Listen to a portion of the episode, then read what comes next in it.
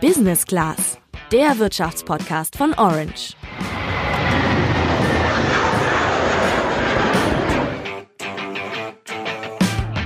Also als meine Eltern so alt waren wie ich, da waren sie schon verheiratet, haben ihre Ausbildung fertig gehabt, ein paar Jahre Vollzeit gearbeitet und schon ganz ordentlich Geld verdient. Das kann ich jetzt ehrlich gesagt alles nicht so richtig von mir behaupten. Das fühlt sich schon ein bisschen nach großen Fußstapfen an, aber zur ganzen Wahrheit gehört schon noch ein bisschen mehr. Genau, denn man muss bedenken, das ist ja auch schon ein paar Jährchen her und die Welt hat sich seitdem halt auch weitergedreht.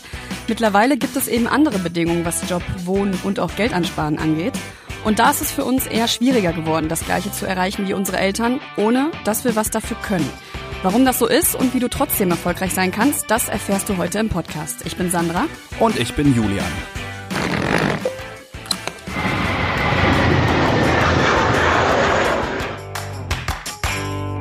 Äh, Sandra, mal ganz ehrlich, wenn du dir hättest aussuchen können, ob du lieber in den 1950ern, 1960ern sowas oder wie jetzt in den 90ern geboren wirst, was hättest du genommen? Also ich muss sagen, ich bin schon ganz glücklich heute. Es ist ja doch alles lockerer geworden, es ist besser geworden, das zeigen ja genug Statistiken.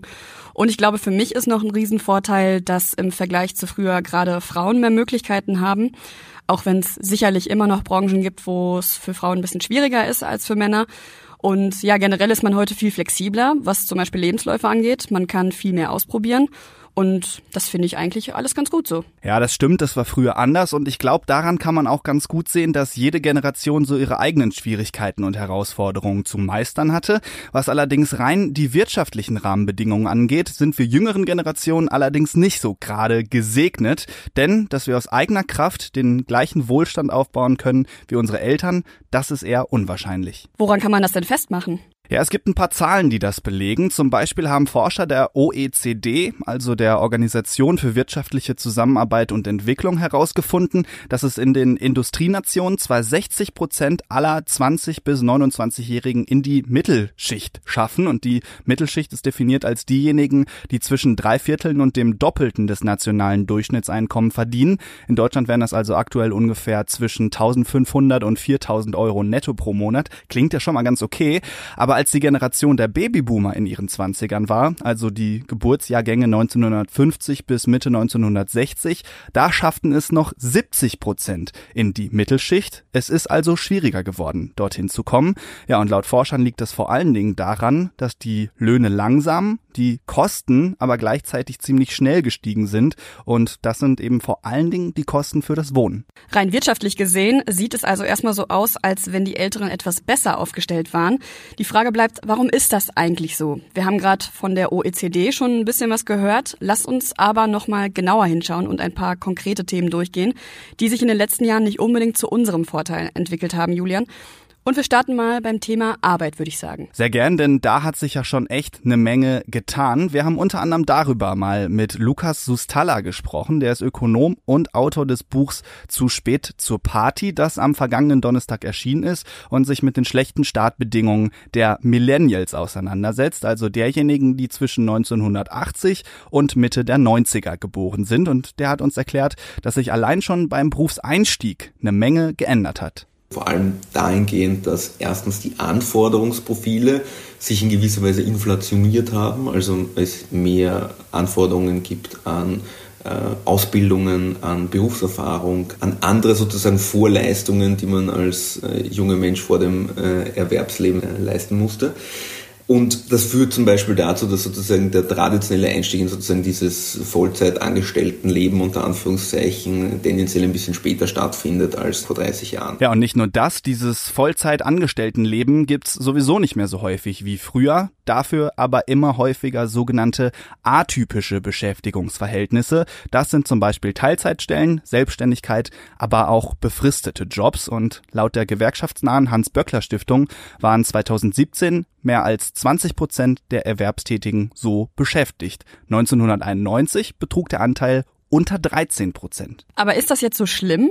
Gut, ist es auf jeden Fall nicht. Das hat uns Johannes Geier gesagt, der forscht am Deutschen Institut für Wirtschaftsforschung. Das ist natürlich ein Risiko, also für einen Teil der, der Menschen, weil da besteht eben das Risiko, dauerhaft in dieser relativ prekären Erwerbssituation gefangen zu bleiben, weil es dann eben auch noch wenig, wenig Aufstiegsmöglichkeiten gibt. Also, wenn du in einem atypischen Job arbeitest, heißt das nicht zwangsläufig, dass du schlechter gestellt bist. Allerdings ist die Wahrscheinlichkeit, dass du weniger verdienst und damit weniger ansparen kannst, häufiger den Job wechseln musst und generell einfach weniger Sicherheit hast, einfach höher.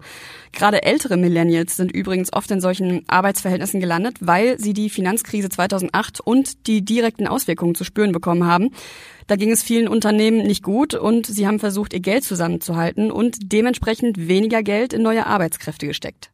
Ja, aber auch wenn man dann die vielleicht lang ersehnte Vollzeitstelle hat, dann hat man es als junger Mensch erstmal gar nicht so leicht. Denn in vielen Unternehmen gibt es ein System, das uns Lukas Sustala als Seniorität statt Produktivität erklärt hat. Das heißt im Grunde genommen nichts anderes, als dass das Gehalt eines Mitarbeiters nicht allein davon abhängt, wie viel er leistet, sondern eben auch davon, wie lange er schon im Unternehmen ist. Ein Beispiel, bei dem das deutlich wird, sind natürlich die Berufseinsteiger. Denn als Berufseinsteiger verdient man natürlich erstmal weniger als die Kollegen, die schon jahrelang dabei sind, obwohl man ja eigentlich dasselbe tut.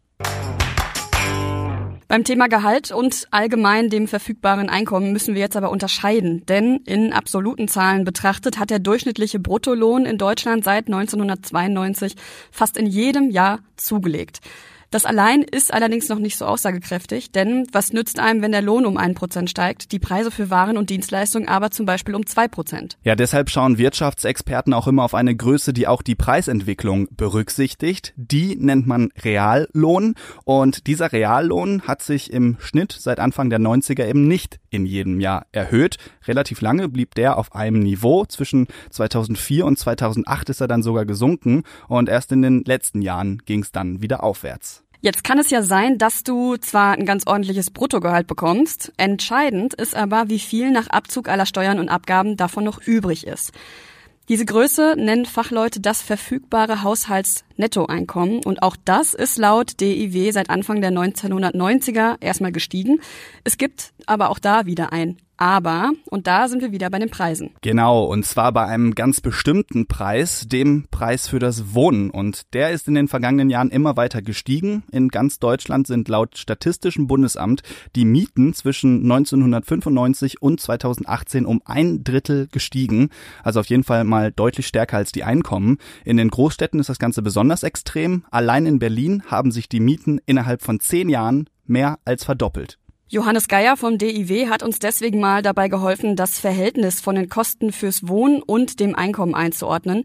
Und dabei spielen eben auch die Regionen eine Rolle. Denn gerade da, wo die Mieten sehr stark gestiegen sind und den Schnitt nach oben gezogen haben, also vor allem in und um die Großstädte, geht dann entsprechend auch mehr Geld fürs Wohnen drauf. In dem höheren Ausgaben für Mieten steckt auf jeden Fall ein großes Risiko. Insbesondere dann, wenn man in Berufen tätig ist, die ähm, eben keine hohen Löhne zu erwarten lassen und auch keine hohen Lohnsteigerungen in der Zukunft erwarten lassen. Ja, jetzt sind wir schon mittendrin in einem Thema, das für unsere Generation auch sehr schwierig ist, das Wohnen dass die Mieten ziemlich teuer geworden sind. Das haben wir ja gerade schon gehört. Ein Haus zu kaufen ist aber auch nicht so ohne. Erstens sind auch die Immobilienpreise stark angestiegen, seit 2004 im Schnitt um rund die Hälfte. Und zweitens erinnern wir uns mal zurück, ob man jetzt mit einem überschaubaren Vermögen und ohne Festanstellung das Risiko eingehen will, eine Immobilie zu kaufen, das bezweifle ich mal ehrlich gesagt ja, ältere Generationen vor uns konnten sich da halt teils schon mit Mitte, Ende 20 eine Immobilie kaufen, mit einer sicheren Perspektive und insgesamt natürlich auch niedrigeren Preisen. Heute hingegen stecken viele Zwanziger noch in der Ausbildung oder im Studium. Ältere Generationen haben aber nicht nur den Vorteil, dass sie früher an eigenen Wohnraum gekommen sind, sie profitieren auch noch heute von den Bedingungen, die früher einmal galten. Autor Lukas Sustalla hat uns da mal ein ganz praktisches Beispiel gegeben. Also ich sage jetzt mal äh, überspitzt, ich lebe als äh, 33-Jähriger in Wien. Es ist gut und schön, wenn jemand, der seit 30 Jahren äh, seinen Mietvertrag hat, ähm, in, in Wien wirklich eine sehr, sehr geringe Miete zahlt. Aber für jemanden wie mich, dessen Mietvertrag jetzt seit zwei Jahren läuft, ist das halt eine andere Welt. Ja, und genau das ist auch ein Beispiel dafür, dass sich manche Privilegien älterer Generationen halten und jüngere Generationen eben gar nicht mehr die Chance haben, da reinzurutschen. Wenn man über die wirtschaftlichen Rahmenbedingungen für eine Generation spricht, dann geht's natürlich auch immer so ein bisschen um das Verhältnis der Generationen zueinander. Und wenn es um das Verhältnis der Generationen zueinander geht, dann müssen wir nochmal auf ein Thema zu sprechen kommen, über das wir schon in unserer Ausgabe Nummer 5 gesprochen haben, die Rente. Genau, die Rente funktioniert ja auf Basis des sogenannten Generationenvertrags. Das heißt, diejenigen, die arbeiten, geben einen Teil ihres Gehalts ab, um die Renten der Älteren zu finanzieren. Das Problem an der ganzen Sache ist nur, es müssen auch ausreichend Menschen arbeiten und ins System einzahlen. Und an dieser Stelle wird schwierig. Denn in unserer Bevölkerung gibt es immer mehr alte Menschen, die auch noch länger leben als früher. Gleichzeitig gibt es immer weniger junge Menschen, weil die Alten weniger Kinder zur Welt gebracht haben. Das heißt, immer weniger Erwerbstätige müssen für immer mehr Rentner zahlen. Laut der deutschen Rentenversicherung stehen in den alten Bundesländern einem Rentner 2,11 Beitragszahler gegenüber. In zehn Jahren werden es wohl nur noch 1,67 sein. Also die Tendenz sinkt.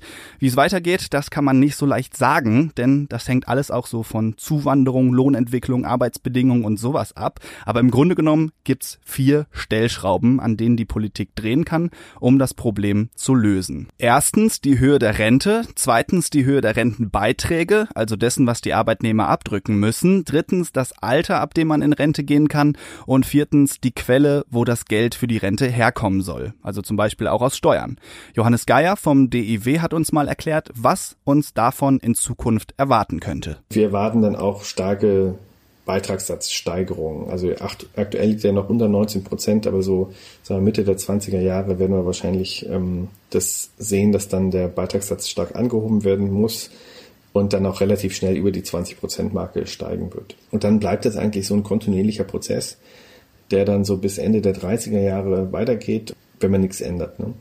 und dann auf so einem Plateau verharrt. Also später reden wir dann über Beitragssatzhöhen von 23, 24 Prozent, die dann langfristig zu zahlen wären. Wir haben mit unserem Experten dann auch durchgerechnet, was das dann konkret heißen würde, wenn man zum Beispiel als Single 3000 Euro brutto verdient und die Beitragssätze von jetzt knapp unter 19 auf 24 Prozent steigen.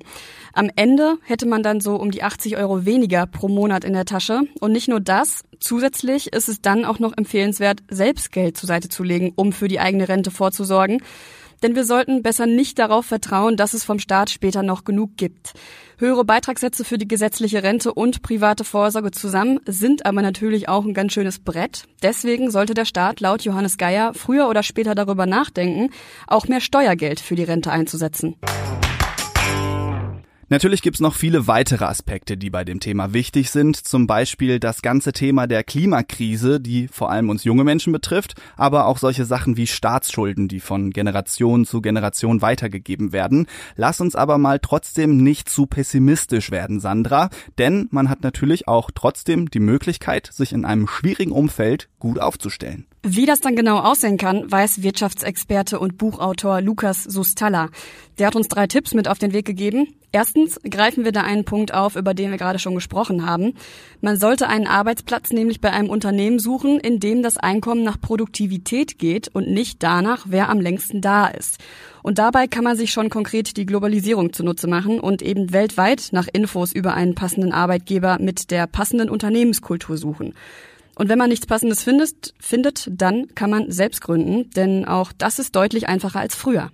Ja, kommen wir zum zweiten Tipp. Es ist wichtig, sich selbst möglichst begehrenswert zu machen und in seine Ausbildung und Qualifikation zu investieren. Dazu Lukas Sustalla. Und dass man sich da äh, erstens wohl überlegt, in was man da investiert, zweitens in welche Institutionen man dafür geht und drittens vielleicht auch die neuen Technologien dafür nutzt, weil man kann sich heute in Online-Kurse einschreiben an amerikanischen Elite-Universitäten und dort reinschnuppern, in, äh, was früher überhaupt nicht möglich gewesen wäre. Und der dritte Punkt, man sollte für seine Rechte einstehen, auf die Straße gehen, laut sein und die Politik an sich und seine Interessen erinnern.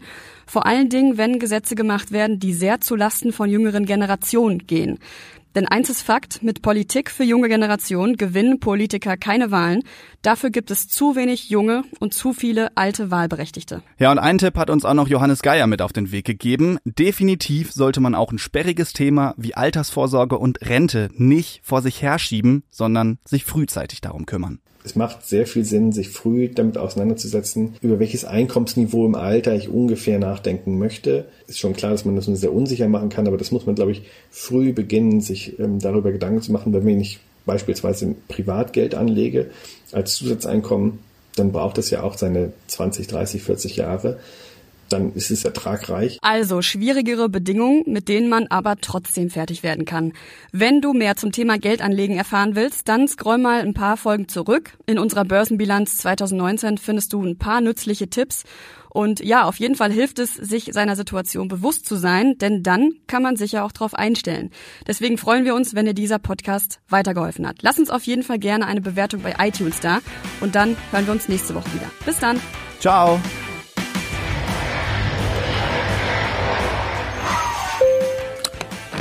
Business Class, der Wirtschaftspodcast von Orange.